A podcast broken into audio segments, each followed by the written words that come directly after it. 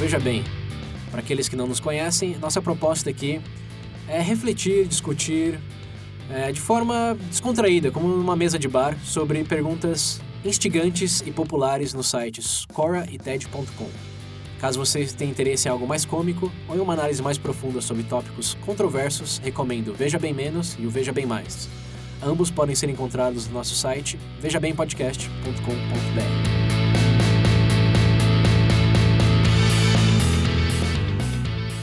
Bem-vindos de volta, ouvintes do Veja Bem. Nesse episódio falaremos sobre Black Mirror, uma série que já teve seu ápice é, em dois anos, acho, que tá todo mundo falando dela. Agora, mais recentemente, no começo de 2018, teve a quinta temporada. É isso mesmo, William? Pedro? Não. Quinta? Acho que é quarta. É quarta, é verdade, é quarta. A terceira quarta, foi pelo Netflix. Temporada. É, tá na quarta temporada. É, mas, terceira pra frente. Mas hoje falaremos da primeira, que é a que fundamentou, fundamentou que... Que é que tem o melhor episódio, simples. Não, não, não, chegamos nessa parte ainda, mas é, foi, foi, foi a temporada que realmente justificou é, a fama que a série ganhou e o fato que a Netflix comprou os direitos e provavelmente vai seguir produzindo pelos próximos 10 anos. Hum. E estragar. Para quem não, para quem não viu ainda, é, recomendamos ou sugerimos é, pausar esse episódio e, e, assistir. São três episódios apenas, de 50 minutos cada. Então, é basicamente ver um filme. Em uma, em uma... Eu nunca faço isso. Bom, os ouvintes. Quando eu estou assistindo. quando eu estou ouvindo, assistindo alguma coisa que a pessoa fala, pausa e vê isso primeiro. Eu nunca vejo, eu continuo, eu continuo fazendo o que eu estou fazendo. Bom, para os ouvintes que são mais espertos que o William. É, o, o, conteúdo desse episódio será melhor desfrutado se você souber exatamente do que a gente está falando. E como são poucos episódios. Se você, não, se você não assistiu Black Mirror e veio aqui achando que vai ser uma indicação, não é bem assim também, né? É. Vamos, vamos ó, spoiler alert. spoiler alert. Estão avisados. Isso dito. assistir esse negócio. É. Isso dito, o próximo passo é fazer um montão de anúncio. Ouvintes, Pre Preparem-se. O primeiro anúncio é, é para quem não preencheu a pesquisa demográfica ainda, ainda dá tempo de fazê-lo. O link está nas referências, não só do aplicativo, está no YouTube também, está no nosso site. É, não é difícil de encontrar. Toma apenas 10 segundos, só são três perguntas: é, idade, é, estado que você mora e sexo, feminino ou masculino, nada mais. Com essa. Sexo, não gênero. Isso. A gente já clarificou bem nos episódios. Mas só re, reafirmando, não, só reforçando a mensagem. São 10 segundos, vocês contribuem bastante com é, o material que a gente tem é, para oferecer para possíveis parceiros comerciais ou institucionais, é, que sempre nos perguntam e qual é a base, qual é a idade, qual é a geografia, enfim. É, por enquanto, não temos suficientes respostas ainda para chegar com, com força nesses possíveis parceiros comerciais. Então, se vocês puderem, por favor, dedicarem 5, 10 segundos da vida de vocês em preencher essas três perguntas, é, estarão ajudando bastante. Para aqueles que já fizeram, obrigado. É, já, a gente está conseguindo ver já um esboço de, de uma informação mais consolidada. Podemos antecipar, por exemplo, que temos uma, um público bem difundido em termos de faixa etária. Temos ouvintes de 16 anos até 36 anos que vivem em praticamente todos os estados do Brasil. É, é um público bem, bem geral. É, para aqueles que tinham alguma dúvida que o VB era para todos, está aí, tá aí a prova. Mas é, acreditamos que existe um pico em algum lugar aí da faixa etária ou geográfico e com a participação de vocês poderemos vê-lo mais claramente. Então representem aí a geografia e faixa etária de vocês e o sexo também e participem lá. Bom, esse é o primeiro aviso. O segundo aviso é que aquele nosso aviso é, do último episódio, episódio 41 para quem não lembra, 41? Esse é o 41, nem lembro. É, é, também não sei. Enfim, pro último episódio, a gente deu um aviso meio. Qual é a palavra? Mor como é que é? Meio mórbido. Mórbido. Mórbido. Mórbido. Não sei se mórbido. É, esse, é o, esse é o 41, o último foi o 40. esse. Ah, ok. Então, no episódio 40, a gente deu um aviso meio dramático, para não é, usar outra palavra, que é, encerraríamos o VB- e colocaríamos o VB é, de trás de uma cortina paga, que é só para quem contribui no padrinho. Recebemos o feedback de um padrinho, agradeçam a ele, ouvintes. Grande Mauro, valeu Maurão, contribuição tanto no padrinho como na. É, Sempre presente. Sim, participando da discussão. Como a gente sempre diz, continua a discussão, o Maurão sempre, sempre continua. É, o Maurão sugeriu fazer um conteúdo extra, em vez de colocar todo o conteúdo atrás de uma cortina, o que faz sentido, dado que essa, essa mudança seria muito abrupta, no intervalo de tempo muito curto. Então, ah, baseado nesse feedback e também nos dados da, da pesquisa demográfica que mostrou que que tem mostrado por enquanto que quase 50% dos nossos ouvintes não estão numa, digamos, situação de poder contribuir através de um cartão de crédito, ou pelo menos a gente presume, por enquanto. É, não seria muito justo fazer essa, essa mudança tão abrupta agora. Então, a decisão, por enquanto, e os ouvintes que estão com a gente faz bastante tempo sabem disso, ah, nossa ideia, nossas ideias aqui nunca são é, de ultimátum, nunca são escritas em pedra. Então, por agora, é, nossa decisão é focar em criar um conteúdo extra para quem esteja presente no Padrinho, que vai variar entre material de por detrás das gravações, falhas, piadas excluídas, é, principalmente aquelas de, de, con- Piadas de, excluídas. de Aquele conteúdo. episódio proibido É, podia acabar em processo. é verdade, né? Temos, temos os episódios que lançamos aí por, por precaução, precaução legal que podemos, podemos disponibilizar para os contribuintes do Padrim. É, mas, em, em linhas gerais, a nossa, a nossa ideia é focar em conteúdo extra que vai variar desses, é, desses episódios não lançados e material é, de making off até episódios dedicados mais a review de material multimídia, como esse que a gente está fazendo agora. Se você é uma pessoa que gostou do nosso episódio é, Matrix Reviewed, que foi o 30, se eu não me engano, e gostar desse episódio que a gente está por fazer, é, estamos considerando fazer mais episódios nessas linhas para quem é, for contribuinte no Padrim. Então, exemplo, esse do Black Mirror, essa é uma análise da primeira temporada. Se você gostou, curtiu e quer escutar da segunda temporada, provavelmente vamos disponibilizá-la para os contribuintes do Padrim.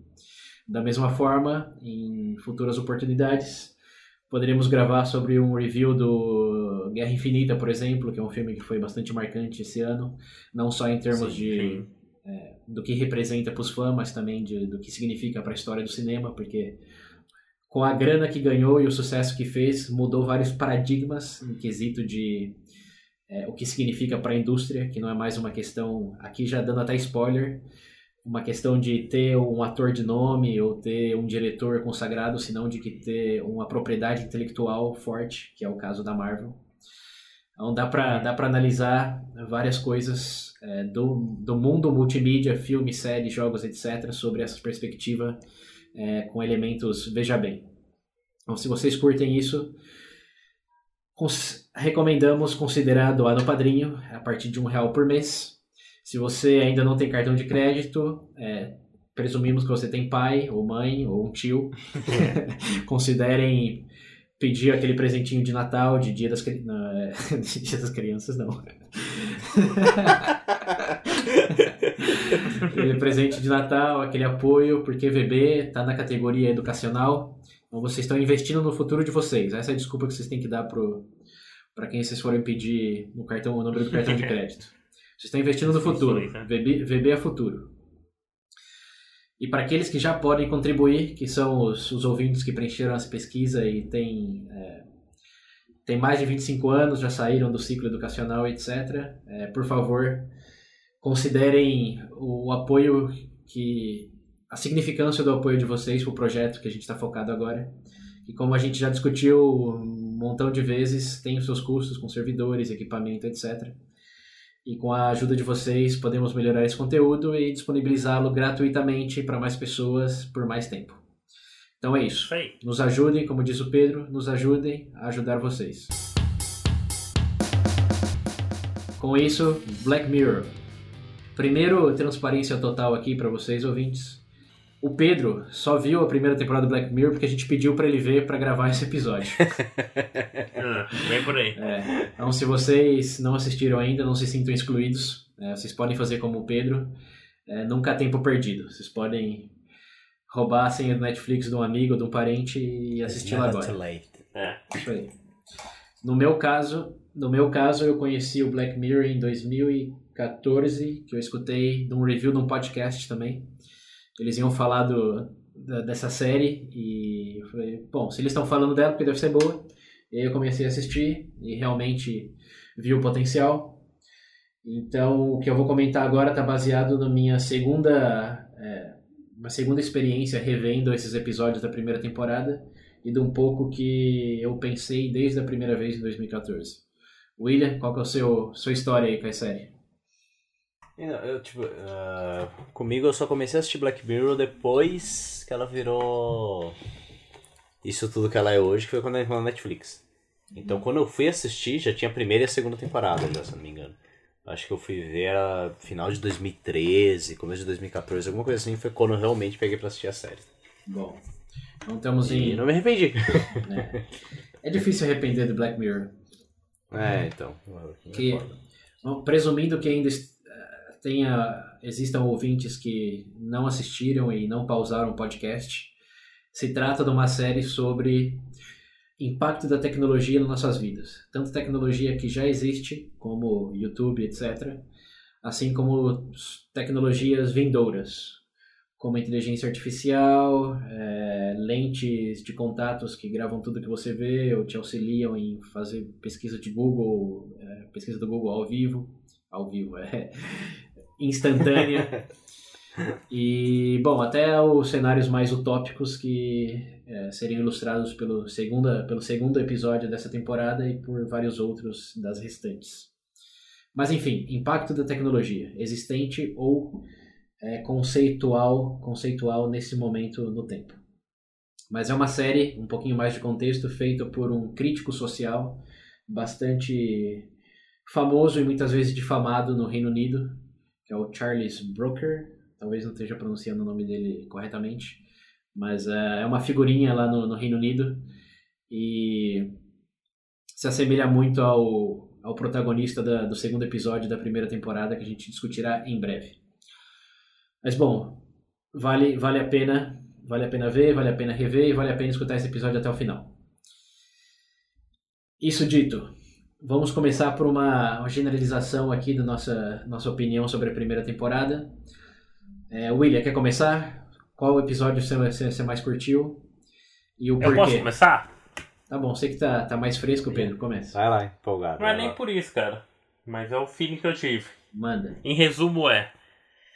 Eu tive o feeling que tava vendo o quê? Que eu, no fim vai cair, eu acho, no mesmo escopo, todos os casos. Mas eu- eu tenho aquela visão, tipo assim. Tá chegando num ponto que ele tá mostrando que, tipo. Não tem mais privacidade, entendeu? Tipo assim, não tem. Não existe algo. Tipo, a tendência o que, que é, cara? Eu não vou entrar nos episódios em detalhes que a gente vai falar, mas o feeling que eu tive o que, que é? É a diminuição da privacidade do indivíduo, entendeu? É tudo exposto ao tempo todo, entendeu? Todo mundo com acesso a tudo, cara. Em teoria, o discurso é quanto mais informação, melhor, quanto mais rápido, melhor, quanto mais quanto mais informação, mais rápido você tiver chegando pra você, melhor. Só que ninguém pensou num, numa perspectiva contrária a isso, entendeu?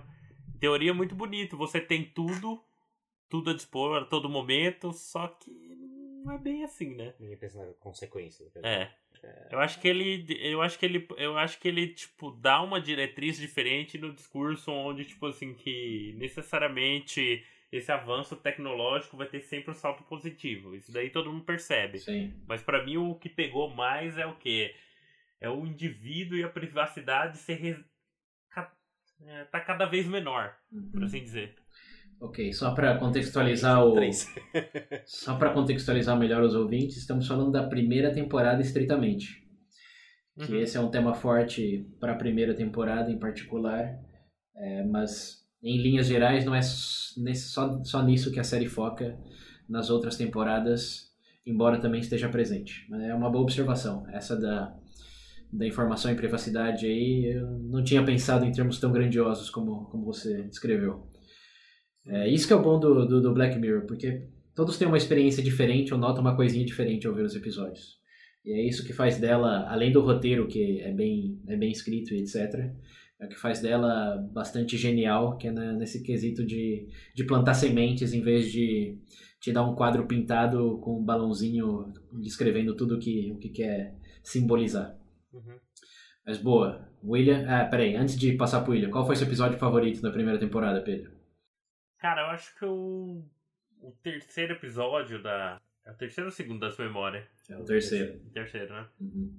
Cara, aquilo realmente é dispensar. Realmente o pessoal tem aquela coisa de é, dizer. Você Ok, tem que sem esquecer pra spoilers. seguir em frente, blá blá blá. Você começa a spoiler. lembrar aquelas fa- frases padrão e aplicar dentro do cenário lá que eles criam, cara, e realmente dá um. Você consegue fazer um exercício mental muito bom.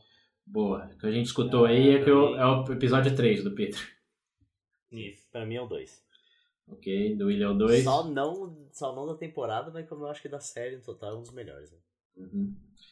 Eu coincido totalmente com você, William. O segundo é o meu episódio favorito da série inteira. E, bom, por consequência da temporada. O porquê disso saberemos em breve. Em breve. Em breve. Veja bem. Acab- Acabamos o episódio aqui agora. Pra quem contribui no padrinho, a resposta vai estar lá. Vai ter o extra. É brincadeira, ouvintes. Não somos tão mercenários por enquanto. Por enquanto. Por enquanto. Bom, então, vamos começar pelo episódio 1, que é o hino nacional, o National Anthem. É, nesse episódio, se eu me lembro bem, esse foi um dos que eu não vi recentemente. É, tem o primeiro, o primeiro ministro da Inglaterra é ameaçado de fazer o quê, Pedro? Transar com o porco. Meter a giromba no porco. Ah, ele é. Mas ele não é. Ele é, ele é demandado a fazer isso, senão o que acontece? Sequestraram a, a filha É. dele, né? Não, Não, a... princesa, é a né? princesa da família real. Ah. Ele é o primeiro-ministro. Ok, é isso mesmo. Sequestraram a primeira princesa, sequestraram a Diana. E se ele não transar com o porco, eles matam a Diana, é isso. Diana? Não é Diana. Sei. É o nome simbólico. Não, não é Diana, né, William? Quase Diana. Os ouvintes, os ouvintes entenderam a referência. É, Bom, a, a, a trama, resumidamente, é essa. E a problemática, para usar termos granfina universitária, a problemática do, do episódio é o poder da mídia em coagir alguém e fazer o que os hackers, ou nesses casos, os sequestradores demandam. Esse, É. esse episódio, assim, já entrando num, num pouco de, de análise, me, me deixou curioso, porque demanda de sequestrador sempre foi uma coisa, não, digamos, não é nada novo. O sequestro sempre existiu, mas ah, o poder de algo que já existe, nesse caso as plataformas sociais, em especial o YouTube, não sei se eles chegaram a nomear o YouTube, é, ou se foi algo Sim, parecido, coloca. sim Coloca como YouTube. em fazer uma pessoa vítima dessa demanda é, realmente é assustador quando eles mostram nesse, nesse extremo né, que, que o episódio evolui É, cara, ao redor. você para pensar. Esse tipo de plataforma serve literalmente como. Como é que posso dizer? Canal de, propapa- é, é, de propagação. Sei lá, tipo, pensa em qualquer ato terrorista hoje. Sei lá, o cara faz um refém, alguma coisa.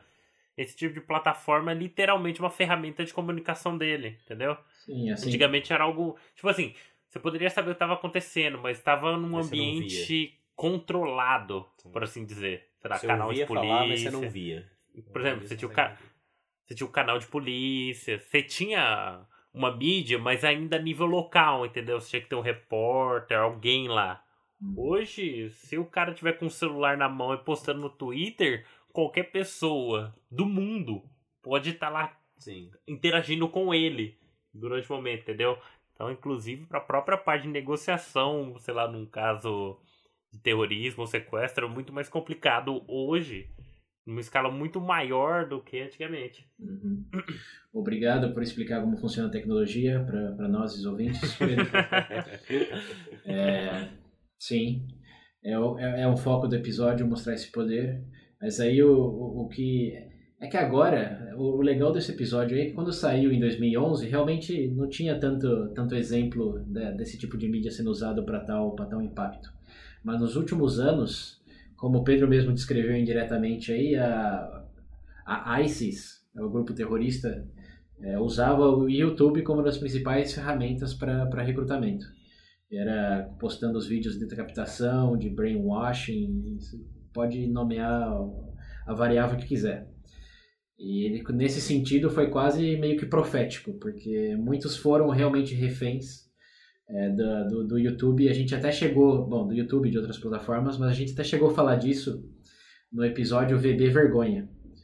Daquela mulher, não sei se vocês lembram, que foi. Colocou, fez uma piada no Twitter de que ela ia pra, pra África e ela não ia pegar AIDS porque ela era branca. E quando ela pousou no aeroporto. Nossa! ela, ela, já, ela já tinha sido demitida. E tava. Tinha sido mandada embora. É, e tinha o mundo inteiro. Isso no episódio. Qual episódio que era mesmo? Então, foi o VB Vergonha. É isso. VB 16 ou 17, link nas referências. Que é o. É, é, uma, é um braço para um pouco do, do tema do episódio. Que tem a tecnologia, tem a, o impacto, etc. Mas o, algo que, que me marcou bastante também foi só o, o papel da vergonha. Porque o Pode falar o que for do, do poder da tecnologia, mas o, o que eles realmente estão explorando aí é, é, é o fato que ninguém quer passar vergonha. E o envergonhar a pessoa diminui o poder dela. E diminuir o poder do primeiro-ministro lá é, é, é, o que mostra a fraqueza do, do sistema. E é o ponto, digamos, em última instância, pelo menos que eu, que eu vi, do, dos sequestradores. O que, que você tem a comentar, William? O que, que você. O que, que, que te marcou no, em termos do que foi mostrado?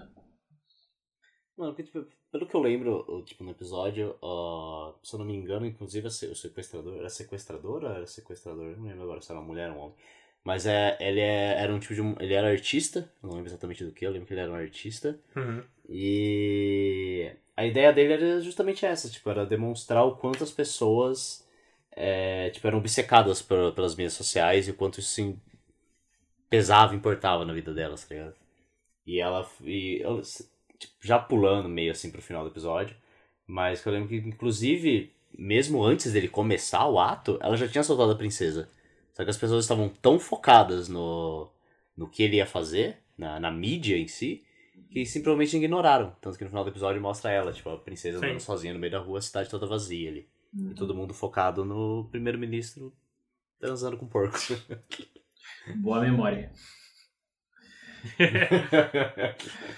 Não é todo dia que um homem transa com porco é, então... em rede nacional. Em, em rede nacional não, mas que transa com porco eu já não sei. É. É, é, é. é mas isso daí. Eu, eu, lembro que uma, uma coisa que me marcou, tipo, nesse episódio que eu, que eu sempre lembrei bem. Eu, no começo, enquanto tipo, ele tava começando, todo mundo falando, ah, ele não vai fazer isso. Você os comentários, assim, mostrando vários lugares pra cidade, vários barzinhos. Ah, ele não vai fazer isso, ele não vai. Aí na hora que ele começa lá, todo mundo, a galera começa a dar risada, não sei o quê. Só que a partir de um ponto, depois de, de, de alguns segundos, aquilo se torna tão desconfortável, tanto para ele, quanto para quem tá assistindo, que tipo aquela expressão de, de zoação das uhum. pessoas somem assim. E fica aquela sensação de tipo, Desgosto. Des, tipo, não é, eu não sei se tipo, é desgosto por, por, acho que por eles terem esperado para ver aquilo, ou desgosto também por, por estar vendo aquilo, pelo primeiro-ministro fazer aquilo.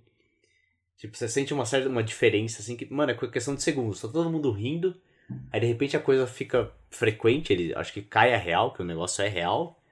E a expressão das pessoas muda. O pessoal para de rir, as pessoas ficam meio tristes até, melancólicas no episódio. É uma expressão. Nossa! É, é um sentimento de horror com a que ponto eles chegaram. É, exatamente. Tipo, eu acho que é quando a, quando a ficha cai. Uhum. Fala, porra, eu tava esperando para isso? tipo. É, não, não era só entretenimento. É, exatamente. Sim, essa é, é uma boa observação e tem até um nome para isso pelo, pelo, pelo menos da, da primeira parte que você falou aí, que tava todo mundo tão preocupado em si que estava acontecendo que não tava olhando pra rua ou para É. outros lados. Foda-se. Se chama Fear, em inglês é Fear of Missing Out, que acho que em português seria medo de ficar de fora. Ah, esse- é, português? medo de É. não ser notado, assim, é, tá ligado? Ah, é me- medo de ficar de fora, uma tradução bem liberal. Eu acredito que alguns guias psiqui- psico- é, de psicologia já tem uma condição já, que é Sim, eu já ouvi falar. assim, que são as pessoas que ficam obsessivas em, em checar. Eles querem fazer parte de algo, né? Sim. Não, isso daí é, é uma síndrome da, de querer atenção. Mas eu- é- é- essa que eu tô me referindo é mais a síndrome de você sentir a necessidade de estar up to date, atualizado em tudo que está acontecendo em todo momento. Aquelas pessoas que dão um F5, o refresh, atualizar na, na Hum, página tá, que estão sim, a cada sim. momento, para ver quem Olha a quem, greve aí. quem comenta. Só lembrando, a gente tá gravando esse episódio Durante a durante greve. a greve, hein? Os caminhoneiros aí, que já não é mais tanto do sol dos caminhoneiros. Olha o melhor exemplo aí. Pois é. Mas é- essa é a síndrome que as você não pode o impulso para estar atualizado com o que está acontecendo e esse medo implícito de ficar de fora, de alguém te perguntar e aí, você viu, por exemplo, que o primeiro-ministro está fodendo um porco e você fala o quê? O medo Quê? de sentir, é, o medo de sentir vergonha da própria ignorância leva as pessoas a se obsessionarem com com estar sempre atualizados pela, pelas mídias sociais. As pessoas Sim. que passam um dia no Twitter, passam um dia no Facebook, e você pergunta pra elas o que aconteceu do lado de fora da casa delas e elas não sabem. Explodiu a, uma parte, parte de um cometa caiu e eles não estavam sabendo, estavam com fone O pai dele transou com o porco e ele não sabe. Eu não vi. Essa é uma síndrome que tem, tem tido cada vez mais registros no, Sim. no mundo. Pra, é, sim, quem, quem mantém. É até meio irônico. Quem, quem mantém a obsessão de acompanhar esses tipos de, de informação sabe que os registros desse tipo de síndrome aqui, entre parênteses, têm crescido bastante. E esse episódio ilustra de maneira fenomenal. Tanto o, o, o termo eh, missing out em inglês eu já tinha escutado bastante. Aham. Tipo, em português eu nunca cheguei a ver nada no Brasil, comentar nada assim na mídia, ou mesmo em rede social, nem nada. Mas eu já cheguei a ver, acho não sei se foi através de alguma série ou alguma coisa que eu acompanho, mas eu realmente já tinha escutado o termo. Uhum. Mas no Brasil não sei se tem algo Bom, diretamente relacionado se a não, isso. se não tinha, agora tem. Ouvintes do Veja Bem, parabenizamos vocês por serem parte do- dos pioneiros da- dessa nova ramo da psicologia em português. Ah, que maravilha. O medo de ficar de fora. Vocês não estão de fora, ouvintes. Tá tudo ok, não se preocupem. É bom, acho que esse episódio ele, ele- oferece bastante conteúdo, mas é um conteúdo bastante intuitivo comparado aos outros que Ah, Sim, eu, sim, acho, sim. ele- eu acho que, tipo assim. O dele é, uma- é o que todo mundo consegue chegar mais, tipo assim, na mesma opinião, entendeu? sim, é o mais tangencial, tangencial, mais tangível, É. eu diria. Sim, o primeiro episódio eu senti que, tipo assim, tudo que eu vi depois de comentar, todo mundo tava seguindo a mesma linha, entendeu? Uhum. Ah, o impacto da rede social, pá, pá, pá, entendeu? Sim. Os outros dois eu senti que tem um leque maior, tipo assim, tipo, de observação e, e que inclusive sua experiência especial dá, dá tipo assim, uma perspectiva diferente, Sim, entendeu? sim. Sim, mas bom, pra, pra, pra- me- mesmo considerando tudo isso, eu acredito que sim, tem um elemento, veja bem aí, que no meu caso, pelo menos, eu vi como o papel da vergonha, que as redes sociais têm esse poder e tudo, mas os jornais também tinham nas décadas passadas, e antes disso tinha a comunidade fechada da- das vilas, dos vilarejos, etc., que também tinha humilhação pública. E o elemento que, que continua constante aí é é a humilhação pública de figuras de importância. E depois a vergonha das próprias pessoas em, em serem testemunhas da- desse tipo de freak show. Que as pessoas que assistiam a execução pública também, até nas guilhotinas, há relatos que se sentiam mal depois. Alguns casos não, os outros sim, mas eu vejo paralelos nessa, nessa dinâmica aí particular de, de vergonha e é, público a esse espetáculo da vergonha pública. Eu, eu, lembro que eu, tipo, é engraçado até no final do. do- Engraçado, literalmente, engraçado. Mas curioso no, no final do episódio, por exemplo, porque a mídia, tipo, assim, um ano depois mostrava que o. Toda a população sentia como se o primeiro-ministro tivesse salvado a princesa. Aham. Tipo, aquele ato vergonhoso que ele fez salvou a princesa, etc. Então, tipo, Ele era ovacionado, todo mundo gostava dele, etc. Só que ele, no pessoal, Uhum. ele e a mulher mantinham uma fachada de que tava tudo bem, mas depois do que ele fez, a relação deles nunca foi mais. A estrutura familiar dele foi pro saco. Sim. É. Tipo, a, a, a, pra mídia, ele era bem visto. Pra população, ele era bem visto. E ele mantinha essa fachada. Mas no pessoal, ele tava detonado. Uhum. tipo, você mostra. É aquela, aquela velha história, tipo, o que você mostra na, na, na rede social não é, não é o real, né? O que você realmente tá passando. Yes. Mônica Lewinsky. Esse, esse, pre- É. esse episódio vai muito bem acompanhado com o da vergonha. Dá quase cena por cena dá pra traçar um paralelo entre o que a gente discutiu naquele episódio e o que eles mostram nesse daí. Então fica a sugestão, ouvintes. Mesmo para aqueles que pausaram e foram rever e estão escutando agora, é, volte a rever, mas escutando o VB Vergonha. esse- esse- excelente Porra, combo. Netflix, paga nós, mano! Estamos fazendo o pessoal ver aí, né? Black Mirror no episódio três vezes seguido. É, vocês ouvintes que conhecem alguém que trabalha na Netflix, passa o contato, hein, galera. O segundo episódio, que é o meu favorito e é o do William também. Então vamos começar pelo Pedro, que é o, é o diferente. O que, que, que, que você achou do episódio, Pedro? Sabe, me lembrou aquele da, da bicicleta, o Wall-E. Ninguém foi porra nenhuma. Sabe? Não sei. Ah, do... ah, sim, o Ali, o filme, sim, sim. É. Cara, eu não sei, eu senti que, tipo assim, que. É engraçado, por, por mais conforto que a gente teve. É...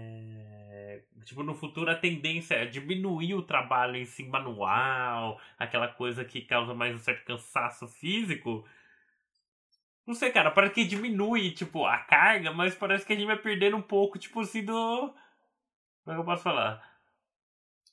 Da nossa utilidade, não sei, cara. Eu olhava aquilo e falava, nossa, tipo, eu tive a impressão que é um negócio muito pequeno, entendeu?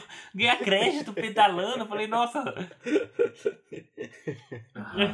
eu não sei como eu consigo falar, mas a minha impressão é que, tipo assim, com mais conforto que vem, parece que a gente. menos utilidade a gente tem, entendeu? Aham. Esse é o feeling que eu tive. Superficiali- Superficialidade. Não é? É aquela coisa tipo, ah, tá melhor, mas o que, que você faz?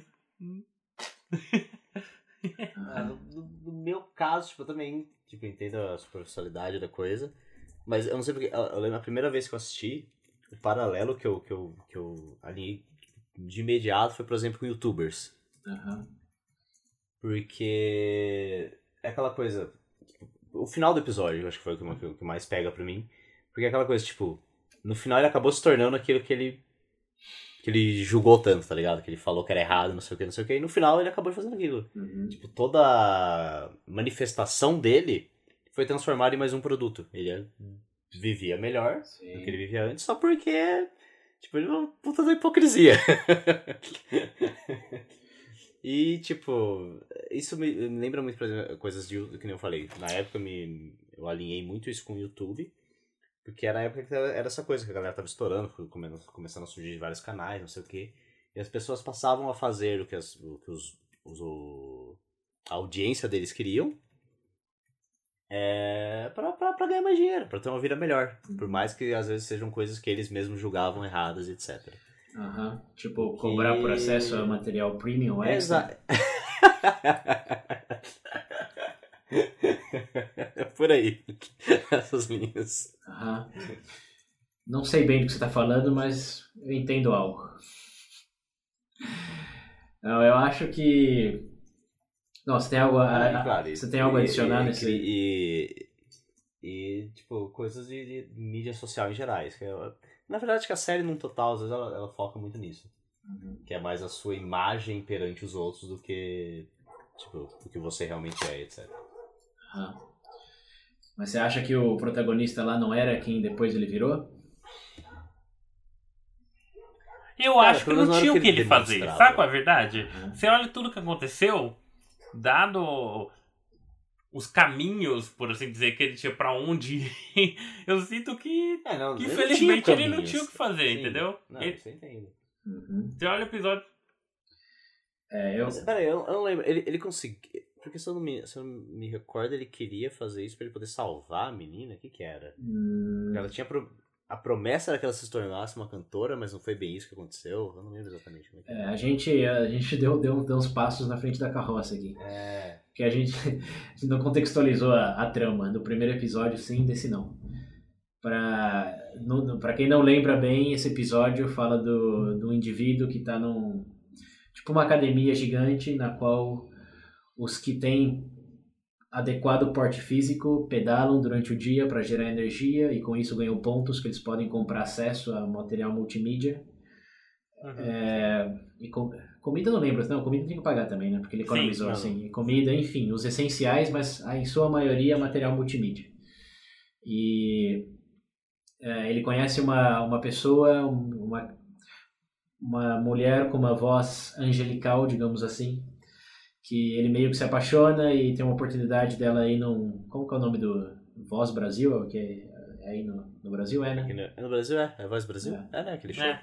Ela tem a oportunidade de participar nesse Voz Brasil, ele sacrifica os pontos dele para ela, e ela é, é bem recebida no, no, no- no- nesse show, porém, devido à aparência dela, que eles julgaram melhor do que a voz, é, eles fizeram oferta para ela participar, para ela virar atriz pornô, em vez de ser cantora, e ela tinha que escolher entre pedalar o resto da vida dela, ou é, ser famosa e ter, a- digamos, as vantagens sociais Hum. daquele sistema, é, ser uma atriz pornô. Você quer ser.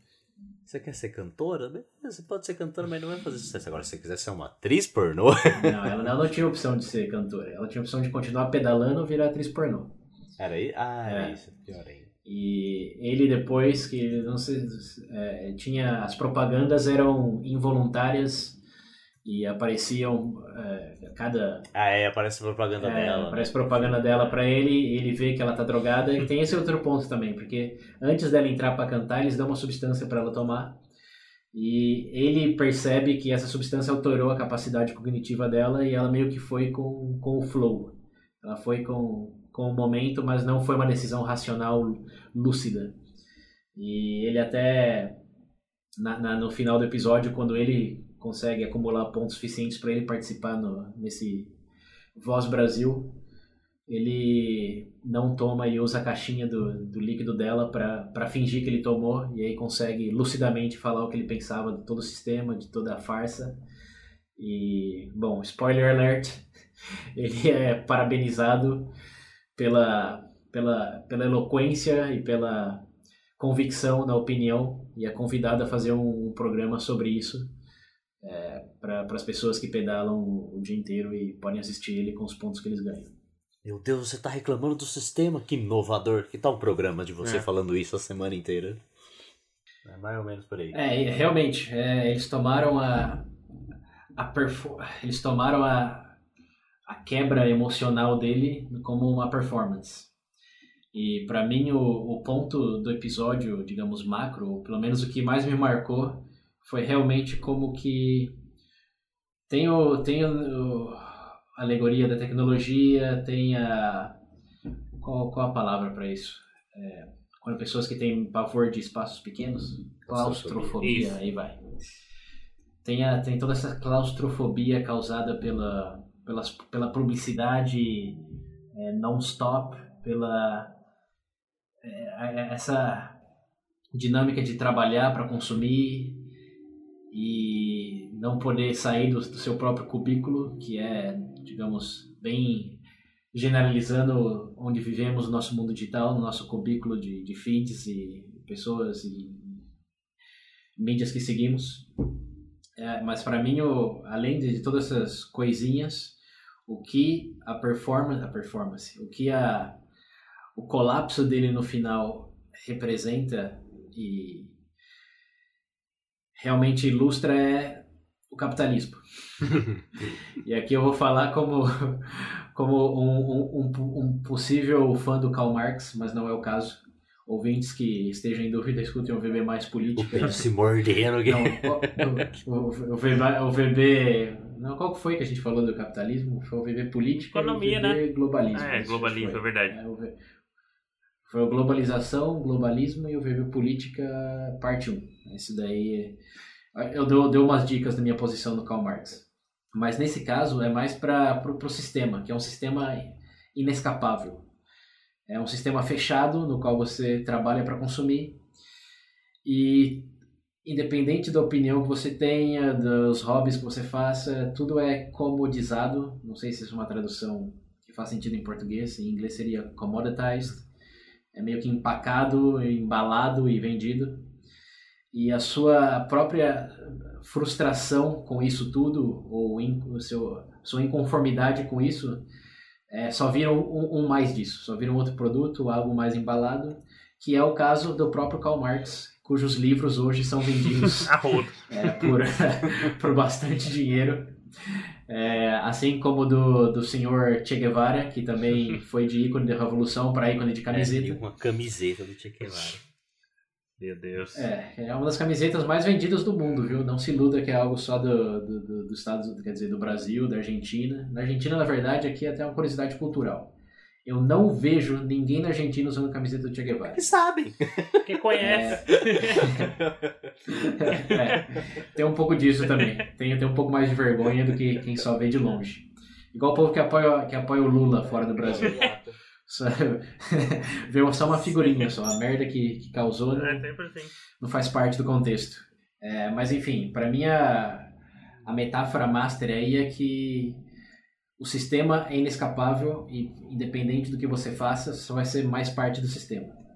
E é tão inescapável que o próprio Veja Bem, com nossa análise de elemento Veja Bem e de não ser parte do pensamento em massa, no fim dos dias a gente pede contribuição do padrinho, quer ter parceria institucional e comercial. Tá fácil pra ninguém. E. É, não, não tem como escapar. Esse para mim é, é, é, o, é, o, é o elemento de, de brilhante do, do, do episódio.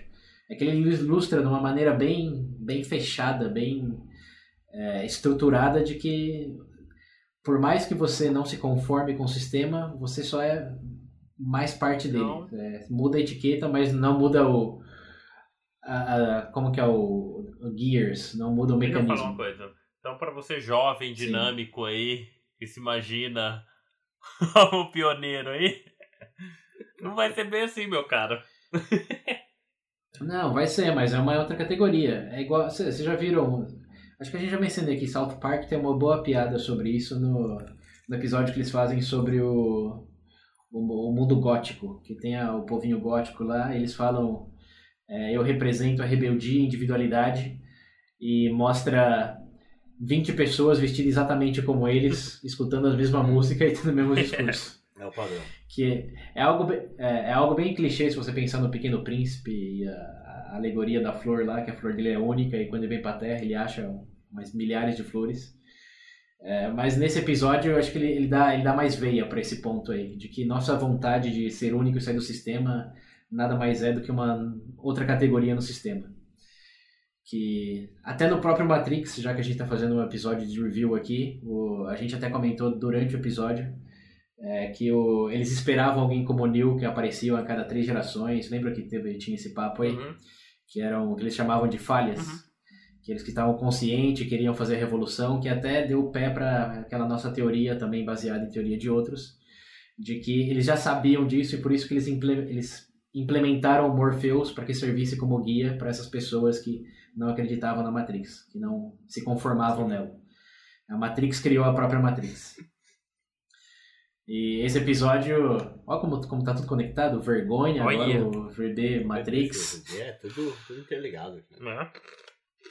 E bom, para mim, ele faz o melhor episódio de todas as temporadas e dessa temporada porque é, é muito bem, bem amarrado. Em 50 minutos, ele mostra tudo isso de maneira claustrofóbica, bom, claustrofóbica, é, tecnológica e tem o quê? Um protagonista, dois, que é ele e a menina. É, é realmente excepcional.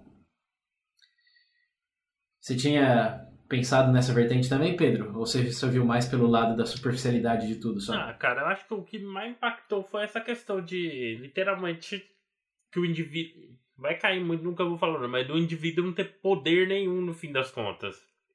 Para uma sociedade onde ficaria tudo mais fácil e tudo ao seu dispor, você tá enquadrado e não conseguir fugir daquilo, realmente é. Pra mim foi o mais impactante, mais frustrante. Principalmente seria para mim, entendeu? Mas realmente o que você disse Aham. faz todo sentido.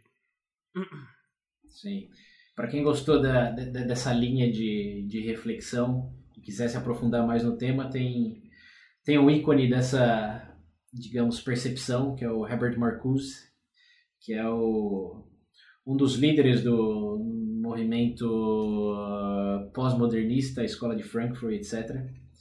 Que ele escreveu um livro em 1966 chamado O Homem Unidimensional, que ele, ele bate o martelo nessa questão aí de você trabalhar para consumir e consumir para poder se relaxar e poder trabalhar no, no próximo dia. Esse, esse ciclo vicioso que faz com que tudo seja superficial e no fim do dia de forma bem abrangente, é, sistemática e inescapável. Uma mensagem de alegria e felicidade para todos vocês. Ah, que maravilha. Bom, li- link, link nas referências. Ah, Herbert Marcuse. e, bom, O pai da revolução O- sexual, sabia? Pai do quê? Paralelo à década de 60. não. É. não É, que- tem até uma. ó, ele tem tava- uma que adendo ele aí, tava ó, envolvido. o nome dele. Inclusive o livro, o livro Aham. Que é a base de Sim. tudo isso, é o Eros e a Civilização. Ah, sim, sim. São paralelos. Mas fica aí um adendo pra quem tiver curioso já. É, porque- é assim, não, agora tá, eu tô, eu tô lembrando que uma da- das maneiras que ele propunha de, de não fazer parte desse sistema era se rebelar, começando pelo, pela, sexuali, pela própria Sim. sexualidade. Sim, sim, sim. Mas enfim, Que no caso deles, no, no, episódio, não, não tinha tanta liberdade. Mas como, como, a, como a gente sabe, só para fazer uma conexão do futuro episódio aqui, essa liberdade sexual que ele fomentou aí para escapar do sistema virou a indústria pornô. virou mercado, né? É. mais, um, mais uma etiqueta para o antissistema. Mas bom, com essa, com essa ironia registrada, não sei se querem fazer um comentário adicional, podemos passar para o terceiro já? Não, por mim, cara. Eu tô ansioso pro último. Então vamos lá.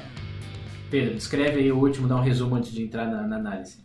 Eu, na verdade, descrever o episódio de si, eu vou colocar pro ouvinte, colocar na pele do ouvinte. Hum. Vo- Aham. Pense bem, você que está escutando esse episódio. Se você tivesse, a- a- em qualquer momento da sua vida, a oportunidade de ver todas as suas memórias, você vê isso como algo positivo? É muito bonito de imaginar que você poderia reviver momentos de viagens, com algum parente que já se foi, ou coisas do tipo. Isso no cenário hipotético. Agora vamos imaginar que você tem um certo problema de ciúme. Sei lá, se você não se sente confortável com sua namorada ou seu namorado conversando com uma outra pessoa e tiver a oportunidade constante de reviver isso, como você lidaria com isso? No É a episódio, memória dela, né? eu não quero entrar no mérito de- descritivo do episódio, porque eu gostaria muito, quem tá ouvindo isso, assistir esse episódio. Tanto quem não viu, quanto quem já viu de novo, pra ver se pensando nisso. é, ver pensando que a gente vai falar. Mas em resumo, pra mim, eu entendo o seguinte: que as memórias são boas, tudo mais, sim. Mas vale mais a lição que você tem com ela do que propriamente do que o fato que ocorreu. E você reviver constantemente aquilo não quer dizer que vai ser algo positivo. O pessoal diz que de experiência negativa você pode tirar uma lição, correto? Concordo. Sim. Mas você reviver aquele momento constantemente não vai ser um reforço.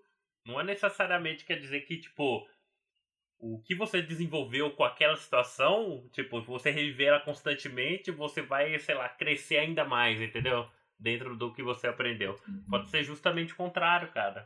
Você ter uma experiência traumatizante e conseguiu se recuperar pra continuar vivendo, não quer dizer que necessariamente você reviver ela vai reforçar o seu atual. Entendeu? Essa situação atual que você se moldou. Inclusive pode ser até pior, cara. E isso num escopo grande. Mas se você pensar, se você tem algum problema soci... de, sei lá, de se relacionar com pessoas, você é inseguro, você reviver toda vez numa entrevista de emprego, putz, não devia ter falado isso, eu fiz isso e isso. Pode ser. Obsessivo. Pode ser obsessivo, inclusive pode acabar numa situação muito pior, né? Então, pra mim, esse episódio realmente é o que, que eu pensei. Puta que pariu, cara. Se isso for possível. Se isso for possível, eu acho que a tendência pra dar merda vai ser enorme. Mas aqui, aqui tá, o, tá o elemento veja bem do se isso for possível. Já não é? Exato. Com todos os registros que deixamos nas Sim, redes sociais. É, então, esse que, isso que é o paralelo. Porque hoje, qualquer coisa que você faz, cara, tá aí, entendeu? Sei lá, se por Tá registrado em algum se lado. momento, se você tem algum momento, vai, de fraqueza, por assim dizer, diz alguma coisa que, sei lá, boa parte do establishment, não sei se tem um termo equivalente em português, é estritamente contra você, sei lá, você é, massa- você é massacrado por isso, você pode se arrepender? Pode. Mas isso não importa, cara. Aquela imagem vai ficar. Você falou X, se você se desculpou depois, não interessa, cara. O X seu vai estar lá pra sempre. Entendeu? Você não tem como fugir disso. Isso volta um pouco pro, pro episódio de vergonha, né? Mas é a mesma situação, cara. É, é literalmente ter que lidar. A gente chegar numa fase que você tem que lidar com cada palavra que você diz. Ah, pode ser que você não, sei lá, não diga num intuito muito ofensivo ou coisa do tipo. Mas pra quem tá vendo de fora, cara, pouco importa. Sim. É, Um exemplo recente. fora de contexto, né? Eu vou colocar uma situação que eu vi recentemente, cara, que pra mim foi a Tá. pior. Pedro, fala do, do, do, do cachorro que saludava o nazismo. Ah, não, não é nem essa, cara. É que essa aí. Você vê que é um negócio estritamente bizarro. Uma que me incomodou muito. Não sei se vocês viram Ah. recentemente no show do Kendrick lá. É Kendrick Lamar ou Lamar? Como é, que- como é que pronun- pronunciona o, último nome dele? Um Enfim, do rapper. pronunciona até. que Todo mundo conhece. Teve, um- Aham, é um, can, um cantor pop. Teve um momento que ele convidou uma pessoa pro palco pra essa pessoa cantar junto com ele com a música. E, a e durante a música até a palavra nigger. Sim, Nigga, nigger. sim. Inclusive, como o César É pode porque, se não me engano, tem uma diferença de nigga pra nigger. Enfim, o ponto é. O César pode até explicar depois que essa é uma palavra que realmente é problemática lá Sim, nos Estados sim. Unidos. Detalhe que a pessoa que ele chamou pro palco pra cantar era branca. Hum. Logo depois que a pessoa cantou, ele deu um sermão na pessoa no palco. entendeu? Tipo. é, realmente você vê que é absurdo. Mas, tipo, a pessoa logo em seguida se desculpou, cara. Só que até hoje tem gente falando Tá isso. marcado. Não interessa se você se desculpou ou não. Você falou, entendeu? Então, querendo ou não, talvez eu não vou saber o que teve de fato acontecer com ela, mas no seu dia a dia, hoje, onde qualquer celular, qualquer coisa, a pessoa vê sua cara ali, é dois segundos, um né, cara? exemplo também com essa mesma palavra que foi que é a do PewDiePie, que é o Uhum. canal de, de público, assim, de youtuber mais, mais inscritos, etc. Teve uma, uma live stream que ele fez, acho que nem foi no, no, no YouTube, acho que foi no Twitch, sei lá. Ele tava jogando, tava jogando um jogo lá e ele falou a palavra nigger, tipo, xingando, tá ligado? Uhum. Tipo, como você xinga quando você tá jogando. E todos os jornais eh, de New York, o Street Journal, não sei o que, fizeram um monte de matéria falando sobre isso. Uhum. Querendo ou não, ele é o maior youtuber, blá blá blá. E eu, eu sei que por causa, por causa disso, desse negócio tirado do contexto, assim, por causa dessa palavra, ele perdeu os direitos dele, perdeu parcerias com a Disney, com o próprio YouTube, o programa que ele tava fazendo no YouTube Red também foi pro saco. Independente dele ter pedido desculpa, ele, tipo, ele pediu desculpa logo depois que ele falou. Uhum. Ele percebeu que ele falou bosta. Mas independente, ele falou, tava na internet, tá ali pra sempre. E já era. Eu só quero contextualizar melhor o uso dessa palavra aí, porque eu tive a oportunidade de realmente entender o que ela significa no- nos Estados Unidos e por que é tão estigmatizada. Porque- E para os ouvintes que não, não tiveram. que já- já foram expostos a esse tipo de controvérsia nos Estados Unidos, mas não entenderam bem o porquê, eu explico agora. A palavra nigger é diferente da palavra Niger, que significa que é o nome de um país na África, isso pronuncia assim em inglês, Niger, que é que está em cima da Nigéria. E também é, não tem nada a ver com a palavra Negro, que se pronuncia assim, é a palavra latim, que eles pronunciam americana, de maneira americanizada, que significa pessoa é, da etnia de coloração negra. Essa é a palavra Negro, que não é, é, não é ofensiva. Mas agora, nigger, esse é um termo intrinsecamente é, ofensivo, porque durante o período da escravidão nos Estados Unidos, era usado para descrever as pessoas é, com mais melatonina, melanina, Melanina. como que é o nome? É, era usado para descrever as pessoas com mais melanina na pele é, como sub-humanos. Então não é que nigger significa negro. A palavra para isso é negro. Nigger significa, numa tradução bem liberal, o equivalente a, no Brasil seria um macaco. Algo, algo nessas linhas aí. Está implícito na palavra que um nigger não é humano. É, não, não, não, não tem o mesmo valor, não deve ser respeitado da mesma forma. É uma, é uma palavra que implica a sua própria categoria. Então, dado a história da escravidão e segregação nos Estados Unidos, passou a ser um termo muito estigmatizado, porque o uso dessa palavra pelas pessoas de pele branca implica um julgamento. É, é como, fa- como fala, é como usar o macaco É. no Brasil. Não tem como você disfarçar, não tem como você disfarçar que você não pensa menos da, da, da pessoa pela cor da pele quando você usa um termo desse para se referir a qualquer tipo de coisa. Porém, a, o grupo de afrodescendentes dos Estados Unidos passou a usar essa palavra Pra tudo. é, como algo de. É tipo Oi? um cara. Inclusive, você escuta. Inclusive, Não, ele, ele- Ma- Aquele filme do. O que, que ele fala? Ah, não, ele fala my nigga, né? Ele não fala nigger. Do Sim. Ele- dentro eles- da eles comunidade negra dos Estados Unidos, é, inclusive, é. Eles usam, tipo, constantemente. Sim. É tudo que eles falam. É igual a gente você pode falou. usar, vocês não. É igual você já falou, tem um significado Sim. diferente. Só que, baseado tudo nisso. Sim, mas peraí, deixa eu só terminar o ponto aí. Ele, por que, que eles usam isso? É porque eles reverteram dentro da própria comunidade um termo de subvalor para um termo de mais valor e de identidade. É, no Brasil, no Brasil, não sei, não sei se no Brasil necessariamente aconteceu, mas a comunidade de- da comunidade gay tem exemplos de que antes é, o gay era sempre necessariamente ruim e depois passou a ter o orgulho gay. Então, não, não é a mesma coisa, ouvintes. Não, não sou inocente a esse ponto. Mas, digamos que é comparável a essa dinâmica aí, de que o gay foi de um insulto sempre para o orgulho gay e o nigger foi de um insulto sempre para meio que o orgulho de ser descendente africano. Desde que você seja, Porém, desde que você seja Isso. parte do grupo, falar. Se você for fora do É, grupo, é B.O. Exatamente.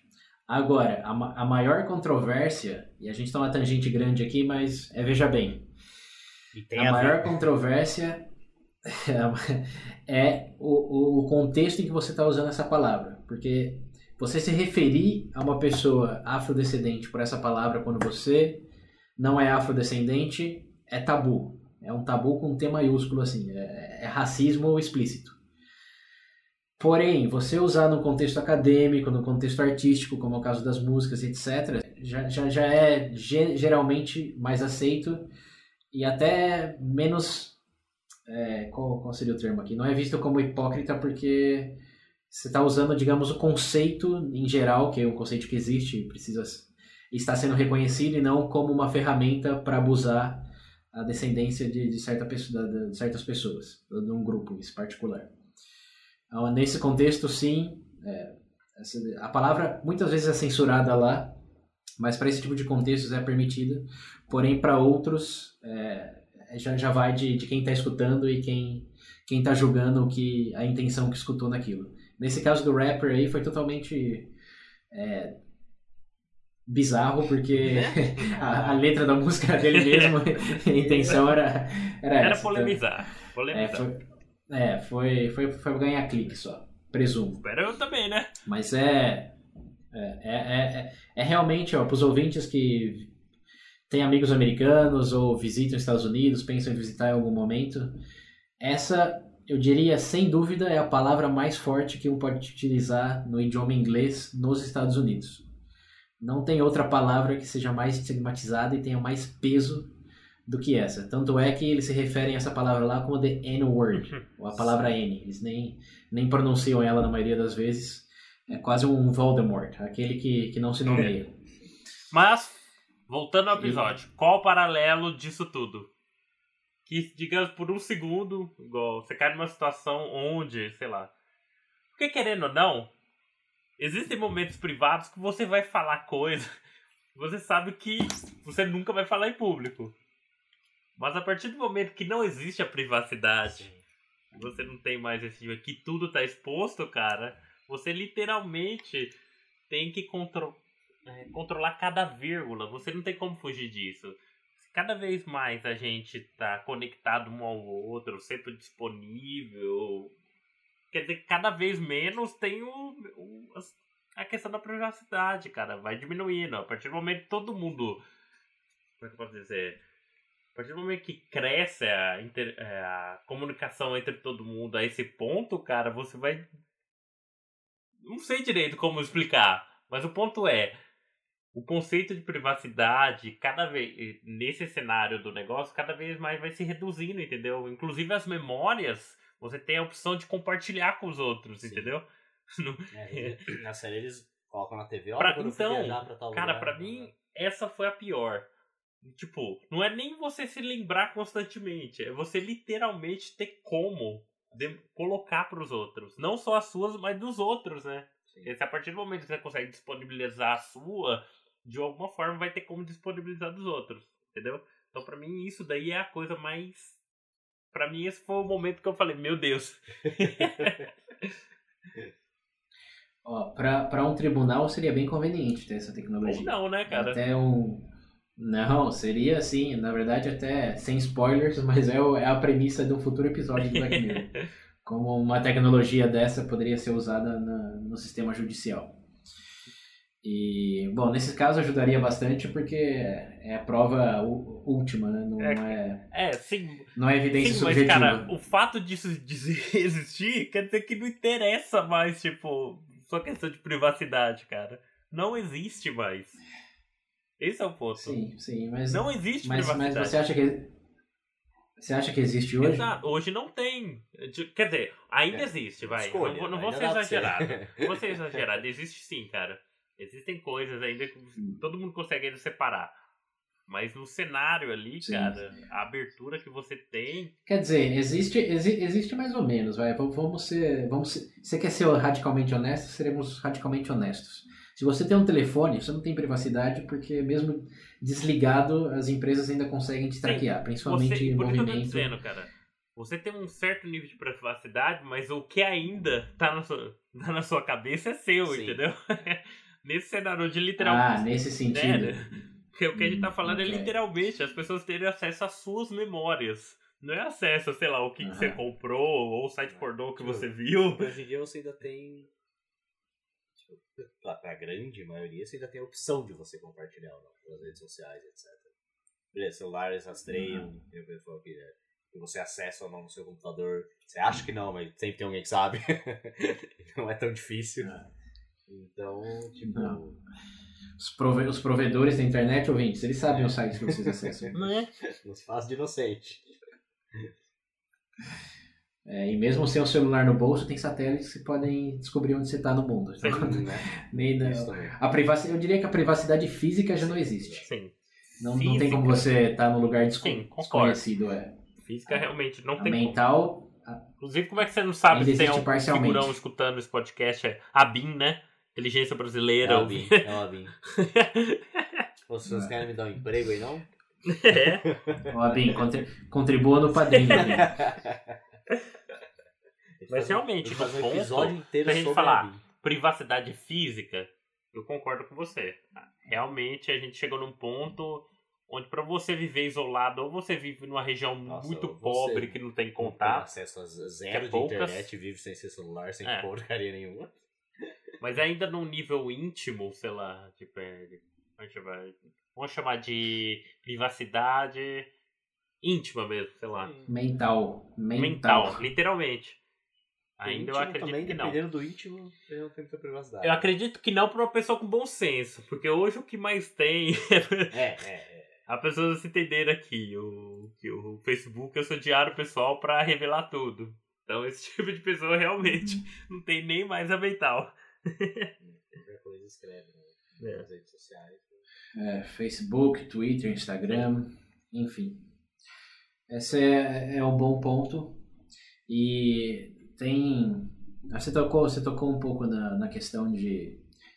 Não, não é positivo você sempre ter essas memórias tão claras, que me fez lembrar uma frase de não lembro quem, não lembro nem se foi um pensador ou não, mas que diz que é, lembrar-se das coisas é essencial, mas esquecer também. Mas é, cara. Você não consegue viver. Lem... Pensa, você li... Você vê relembrando cada merda. cada momento fez. seu. É igual eu falei, pra resgatar uma memória do parente distante é bom. Mas não quer dizer que necessariamente reviver ela constantemente vai na- ser um saldo positivo, série. cara. Na série, ele, ele viveu a vida, te- a vida dele com a mulher dele tranquilamente, teve as memórias, viagens, tudo que eles fizeram. Só que a partir do momento que ele começou a desconfiar de algo, ele reviu todas as memórias dele de forma, tipo, até obsessiva, pra ver outros sinais de que a mulher dele tava traindo ele ou não. Inclusive o E- desfecho do episódio, esse- cara. É, então. É realmente, cara, se Esse você entra é- nessa é- obsessão, você Esse é vai... o, é o seu. É o, é o pesadelo de todo corno manso. É. Cara, mas pensa bem. Se eu não me engano, até o filho, né? Ele descobre que o filho, Filho. na verdade, não era, não era, É que, tipo assim, não era dele. a biológico. mulher dele, ele vê que ela traiu ele. Tipo, ela argumenta que tinha usado preservativo e tudo, só que a memória dá a entender que não. Entendeu? Ah, é, ele. Acho que ele acessa dela, né? Melhor- Sim. É verdade. acessa Sim. dela, dela. Ele acessa a memória dela ele vê que ela não usou. Usou o preservativo com ele. Com o cara. Então, na cabeça dele, é filha do, do, a- do amante, entendeu? Sim. Então, daí já. Aí é, literalmente acabou, né? Do parça que ia na casa dele. Literalmente, acabou o fim do mundo. Pra Apocalipse. ele? Pra ele, sim. Poder que se matar ou matar alguém ou fizer coisa pior, mas dois segundos. Mas pensa bem, cara. Cenário É. hipotético, você podendo reviver todos os momentos da sua vida, cara. Eu não consigo ver. Pedro, o que que, eu, o que que você acha de poder reviver todas as suas opiniões sobre determinados assuntos quando você tinha entre 25, 27 e 28 Eu anos? acho horrível, cara. É. Eu acho horrível, porque, a Porque- tendência é que. O- o- porque hoje elas estão acessíveis no site fechabempodcast.com.br, nas plataformas de escuta. download É, e é no YouTube também. Eu entendo que seja positivo. Eu tô, achando, eu tô achando bem irônico você descrever esse, esse apocalipse todo aí, quando você deixa registrado a sua mente, a privacidade da sua mente, você tá compartilhando no podcast mensalmente, em três categorias. Olha, cara, ainda, aí, Mas era só uma observação. ainda o que a gente compartilha aqui não chega num ponto tão íntimo, cara. Existem coisas que dá pra você falar abertamente, não tem problema. Não vejo problema A nenhum. gente sabe até seu fetiche, cara. O que, que você tá falando aqui no site do íntimo? Você falar num escopo humorístico ou coisa do tipo, beleza. Mas, cara, não adianta. Eu não vou, sei lá, revelar, por exemplo, o meu relacionamento abertamente pra, pra quem tá ouvindo isso daqui. Ou, por exemplo, das minhas Por enquanto, relações. esse vai ser o episódio 48. Só pra quem contribui no padrinho. Ouvintes, querem saber do relacionamento do Pedro em detalhes? Contribui no padrinho. Diário da vida do Pedro. filho. Diário de Pedro, É, chamar. VB extra. Fora que, que tem uma situação, dependendo de uma pessoa que tem, sei lá, um certo problema psicológico ou coisa do tipo, sei lá, uma pessoa de depressão, que vive com depressão, por exemplo, Nossa, pode vir a qualquer momento, ou sei lá, que tem alguma memória gatilho que tem uma certa influência nisso. Pensa bem, cara. é- Tudo bem, ela tem a opção de não reviver, É, mas que eu acho que, ele- se eu não me engano, você você tinha a opção de apagar, porque eu acho que ele pede pra apagar, pra ela apagar todas as memórias que ela tinha de atos sexuais. Sim. inclusive isso é errado, E cara. ela mentiu porque ela queria reviver. Não, inclu- inclusive isso Ah, é um outro esquema, problema. né, Isso é Você pior. conseguia ver outra coisa, você via sua memória enquanto você tava tendo relação com outra pessoa. Em vez de É. você ver a pessoa ali, você vê. Cara, você então isso inclusive é o pior. É literalmente você moldar. tipo, tentar transformar o. Não sei, cara, a própria realidade ao seu bel prazer. Isso é doente, cara. Não tem o que fazer. pensa bem. É doente. Lógico que é, pensa bem, Tem- cara. tem- tem- Você, tem, você tem o poder literalmente de dizer para as outras pessoas o que ela pode lembrar ou não, cara. Isso, isso para mim é a coisa mais totalitária não, que existe. peraí. Eu, eu, não, eu acho que você tá, tá confundindo um pouco as coisas aí.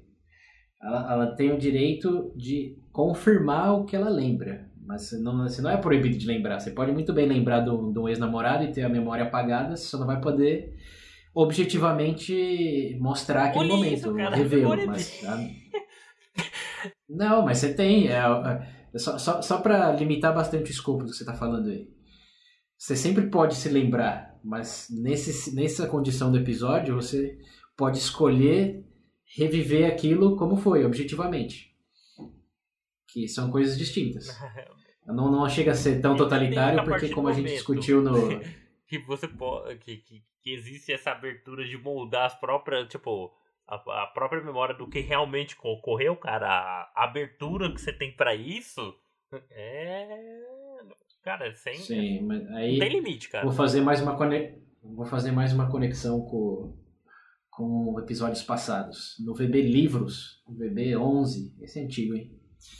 Eu falei do 1984, que o George Orwell estabelece que o, o que faz do, do governo do Big Brother o mais totalitário possível é a premissa de que eles controlam o passado. Eles alteram os artigos no, do- dos jornais, alteram os dados das pessoas que nasceram, eles apagam isso do sistema e ninguém sabe que eles nasceram. Efetivamente significa controlar o passado. E a frase do livro é: quem controla o passado controla o presente, quem controla o presente controla o futuro. E essa ferramenta nada mais- é do que uma ilustração explícita é, do que realmente significa ter esse poder. Perfeito. Não tem muito. E ligando a outro episódio ainda, é, que é você falou, tudo bem, tem essa, toda essa repressão e possibilidade de ser usada por governos totalitários, etc. Mas eu acho que no lado mais humano do episódio e mais otimista é uma, é uma oportunidade para refletir sobre o benefício de esquecer as coisas. É, um, é uma, uma, um convite a você apreciar mais poder esquecer-se das coisas que é o que a gente estava falando lá, que se lembrar e aprender com os erros é importante, mas se esquecer também. Até porque, como dizia o, o, o- cara do Matrix lá, ignorância é uma benção. Cara, mas tem um detalhe. Uma coisa é você esquecer por. Como eu posso dizer? Por superação de decisão sua, por exemplo. Você passou por aquilo e fala, não, vou deixar isso pra trás. Não, mas é mesmo quando não for, quando você é vítima de trauma, por exemplo, não é que você es- escolhe esquecer, é que seu cérebro se autoprograma mas para não não registrar aquilo. você apagar aquilo, você vai apagar os efeitos, entendeu? Não, não é assim. É tipo assim, você apaga a memória e não tipo, vai. Mas- ah, acabou Sim, o mas, problema. é, mas é, um, é, é um primeiro passo. Na verdade, é o que muitos psicólogos fazem, os terapeutas, melhor dizendo, na, na, na questão do, das memórias de síndrome, como que é síndrome de estresse pós-traumático. PSTD, né? É, que eles estão até desenvolvendo remédios e métodos para, no, no, no contexto mais ah, literal possível, apagar a memória. De enfiar uma agulha na parte do seu cérebro que que está a memória e apagá-la. Porque isso se te livraria, em teoria, do trauma. Que já tem até experimentos com ratos, ouvintes, deixa o link nas referências. De que eles traumatizaram o rato com choques ao apertar um botão ou seguir um caminho, não lembro bem os detalhes. E depois de várias semanas ou dias, né, o rato não chegava nem perto do botão. Eles fizeram essa intervenção com agulha e substância. E imediatamente depois dessa intervenção, o rato foi lá e apertou o botão. Então, só, só, só para ficar de novo aquela mensagem de, de amor e alegria e otimismo para vocês, ouvintes. Essas coisas que eu escuto, que eu acabo escutando, e penso assim, é, realmente isso vai pro buraco. Ah, mas, mas vai ser, é por isso que faz o, o- a série tão, tão, tão veja bem. Que é que tem, tem todo esse lado aí dark e apocalíptico e, e tudo, mas também tem o que eu tava falando antes, que é você apreciar mais o poder de se esquecer. E é é um equilíbrio da- das coisas, assim como os outros episódios. Você tem a oportunidade de ser testemunha de eventos que você não poderia se não fosse pelas plataformas sociais, mas até que ponto você vai ser refém disso ou participante disso. No segundo, você é parte de um sistema inescapável, mas até que ponto você é autoconsciente disso e até que ponto é beneficial é, você querer ter essa, essa consciência. Porque se tem uma coisa que a gente pode concordar aí é que todos os mais espertos naquele contexto que eles estavam lá eram os que mais sofriam, certo? E, enfim, aí a gente já chega num papo bem mais filosófico, mas acho que fecha bem essa análise em geral de que todos os episódios do Black Mirror oferecem os dois lados da moeda. e planteia essa, essa pergunta do qual o ponto de equilíbrio? Existe algum? E como você encontra? Veja bem, ouvintes. Em resumo, assiste os episódios, por favor. assiste e vem comentar. Exato. Isso. Comente, compartilhe a experiência de vocês assistindo os episódios, pontos que você que marcaram vocês, ou que vocês acham que a gente deveria ter mencionado e não mencionou, enfim, continue a discussão. Siga o exemplo do Mauro, é, contribua no padrinho, esse é o primeiro Eu exemplo. tô até vendo. Assim, assim como o Andrew, é, e o, o segundo exemplo é entre, entre a discussão com a gente. Manda mensagem no WhatsApp, para quem não lembra o número é 19 98 908 1238. Repetindo, 19 98 908 1238. E só não fica falando do cara transar com o porco, tá? Já, já, já tô bem Esse desconfortável. nem é o mesmo. melhor episódio, convenhamos, tá? É, o que faz o melhor episódio pode ser a pauta para o próximo episódio. Mas é, não, não, não é o que gera mais discórdias, digamos assim. Mas é isso. Ouvintes, a gente espera que vocês tenham desfrutado dessa, dessa conversa sobre o Black Mirror, que pela longevidade do episódio está bem mais pro Veja Bem Mais do que pro Veja Bem. Mas ilustra que temos bastante o que falar da- desse tipo de conteúdo, que é a multimídia. E se vocês curtiram, é, recomendamos novamente, considerem contribuir no Padrinho, que liberaremos, produziremos mais conteúdo nessas linhas e liberaremos lá para os contribuintes. E, bom, é isso. Continuem escutando Veja Bem. Sejam parte dessa etiqueta nesse sistema fechado e inescapável em que todos Dá vivemos. pra transar com o porco. Ou não, né? Aí, ouvintes. Pessoa- Vai- saber. É, transa com o porco e come o bacon depois. Ah, meu Deus. céu. Isso aí, gente. Chega, falou. Falou. Hora de terminar. Aquele abraço. Até mais.